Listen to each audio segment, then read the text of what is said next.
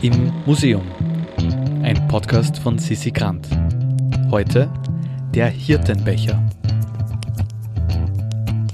Heute nimmt uns Matthias Peitel vom Volkskundemuseum Wien mit auf eine Reise ins spanisch-französische Baskenland. Mit dabei hat er einen Hirtenbecher und viele offene Fragen. Ja, hallo, ich bin der Matthias Beitel, ich arbeite im Volkskundemuseum Wien. Das ist ein Museum, äh, mit, das sich der europäischen Ethnologie widmet, eine riesige europäische Sammlung hat aus äh, den meisten Ländern Europas und eine lange Geschichte hat. Es äh, existiert seit 1894 und wir sind im Gartenpalais Schönborn im 8. Bezirk und unsere Sammlungen sind an verschiedenen Orten in der Stadt verteilt, in Depots. Und ähm, ich habe mir gedacht, ich suche mir ein Objekt raus, weil ich selber gern reise und auch viele Forschungsreisen gemacht habe. Und ähm, dieses Objekt ist ein sogenannter Hirtenbecher, so ein kleiner äh, Becher, der circa 5 cm hoch ist, einen Durchmesser von 3 cm hat, leicht gebogen ist und so kleine Dekore eingraviert hat. Man sieht einen Mann mit Pfeife, man sieht Sterne, ähm, Quadratmuster und, und so Rautenformen und ein Haus. Jedenfalls ähm, mit diesem Becher würde ich gern mit euch auf eine Reise gehen.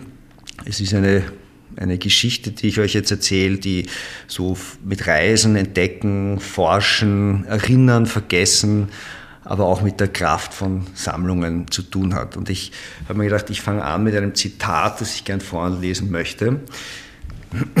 Donnerstag, der 7. August 1913.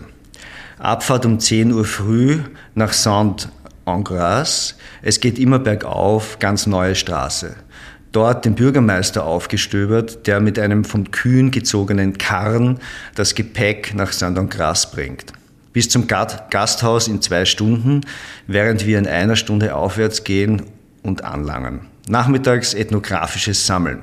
Besuch des Blinden, der Holzsachen erzeugt, aber nichts für uns hat, weil er nur auf Bestellung arbeitet. Er geht ganz allein herum, ohne jede Schwierigkeit. Er ist sehr lustig und bedauert nur nichts zu haben, was uns interessieren könnte.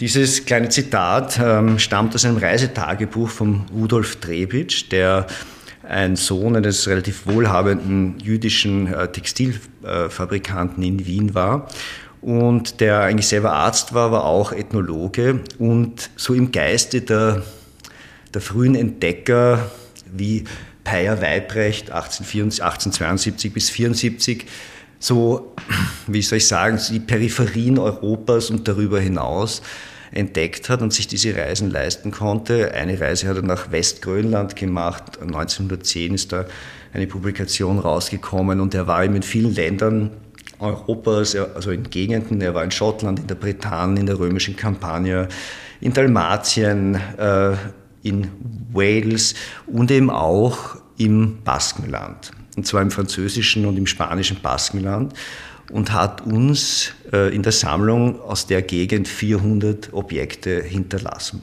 Wir haben diese Sammlung äh, im Jahr 2007 im Haus gewissermaßen wiederentdeckt und haben gesagt, wir wollen sie mal wissenschaftlich aufarbeiten, haben sehr viel Quellenmaterial, sogenannte Herkunftsakten auch dazu gefunden und haben dann Kontakt aufgenommen mit den Kolleginnen, mit den Museumskolleginnen im Baskenland, und zwar in Bilbao, in einem großen Museum, und in Bayonne, also im, der, im französischen Baskenland, auch mit diesem Museum und haben dann ähm, eine Art, eine wissenschaftliche Tagung gemacht und haben einmal versucht, unser eigenes Wissen über diese Sammlung wieder zu verbessern und haben uns darauf vorbereitet, indem wir solche Tagebücher aufgearbeitet haben, indem wir Reisezettel und Rechnungen und so weiter durchforstet haben. Und dann haben wir sehr genau gewusst, woher diese Objekte kommen, weil die sozusagen eine Herkunft immer eingeschrieben bekommen haben. Und äh, dieses Treffen war dann eben 2008 und äh, danach im Sommer ist dann sozusagen ein kleines Forschungsteam, nämlich ein Kollege und ich, sind wir abgereist ins spanisch-französische Baskenland unter quasi der Anleitung des dortigen äh, Museumsdirektors in Bayonne, der uns eine super Reise gecheckt hat. Also eben sozusagen wie in diesem, eigentlich sehr bezogen auf die Tour, die der fast 100 Jahre vorher gemacht hat.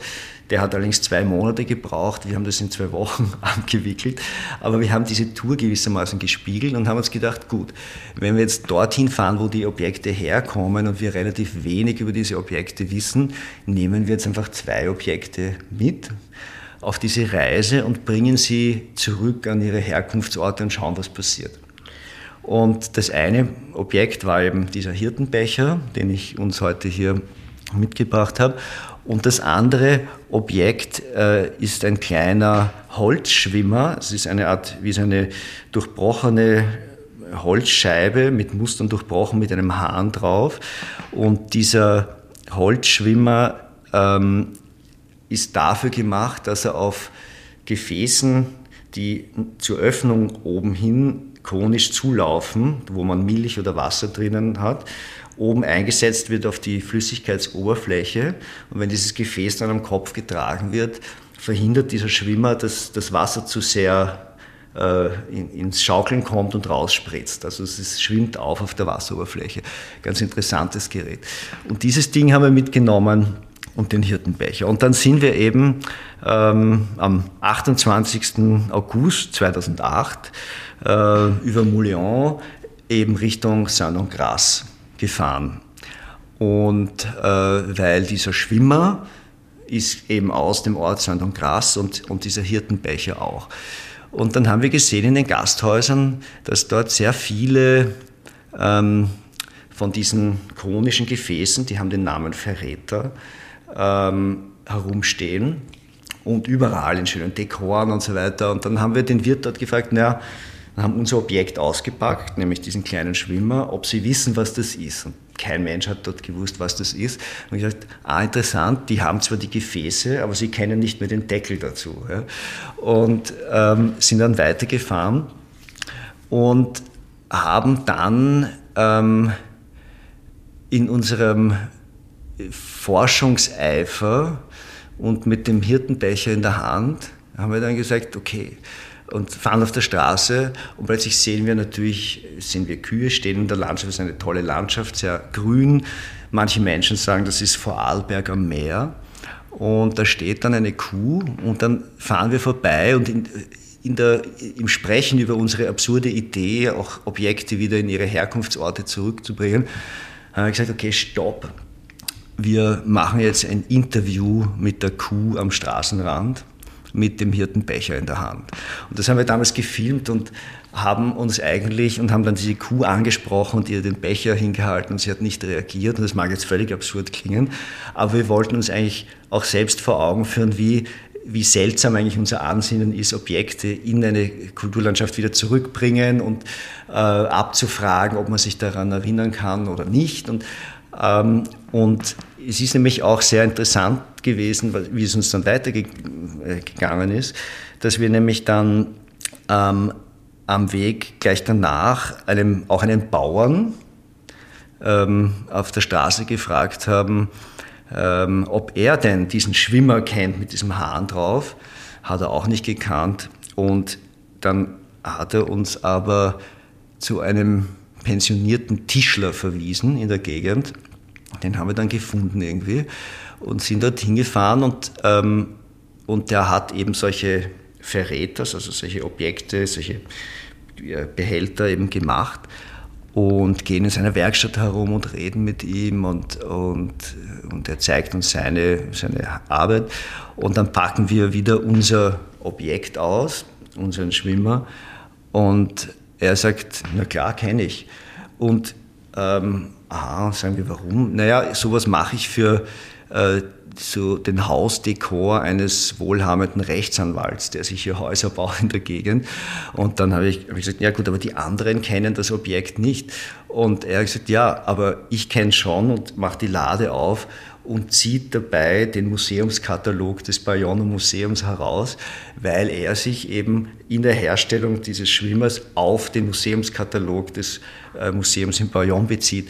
Und das finde ich ganz interessant, dass sozusagen in der Praxis es vergessen wird, ein Objekt vergessen wird, im Museum in der Sammlung aufbearbeitet wird und dann kommt es, hat es wieder eine andere Karriere aufgrund des Musters dort und findet sich wieder als Dekor in einem Privathaushalt. Und das war für uns eigentlich eine sehr schöne, auch eine sehr typische Erkenntnis von kulturellen Gütern, die man halt so in Volkskundemuseen auch findet, dass sie dann oft Dekore sind, wie auch eben diese Objekte, wie auch der Hirtenbecher, den ich hier mitgebracht habe, ähm, sind auch sehr viele frühe Sammlungsobjekte einfach Souvenire gewesen ähm, aus einer frühen Zeit des Tourismus. Und ähm, das war für uns so eine schöne Erfahrung neben vielen anderen Erfahrungen in diesem Land dort. Ich muss auch zugeben, äh, für mich gab es dann noch eine andere Entdeckung dort, nämlich das Surfen in San Sebastian. Und ich bin dann noch viele Jahre später einfach Wellenreiten dorthin gefahren, weil das einfach wirklich eine tolle Gegend ist. Aber mit dieser ganzen Erinnerung äh, an diese Forschungsreise im Hintergrund. Also ein Hirtenbecher, der einen Ethnologen zum Surfer macht. Wer mehr Überraschungen und Informationen zum Thema Kunst und Kultur erhalten möchte, kann sich auf www.immuseum.at zu unserem Newsletter anmelden. Dieser Podcast wird produziert vom Produktionsbüro Sissi Grant. Musik Petra Schrenzer. Artwork Nuschka Wolf.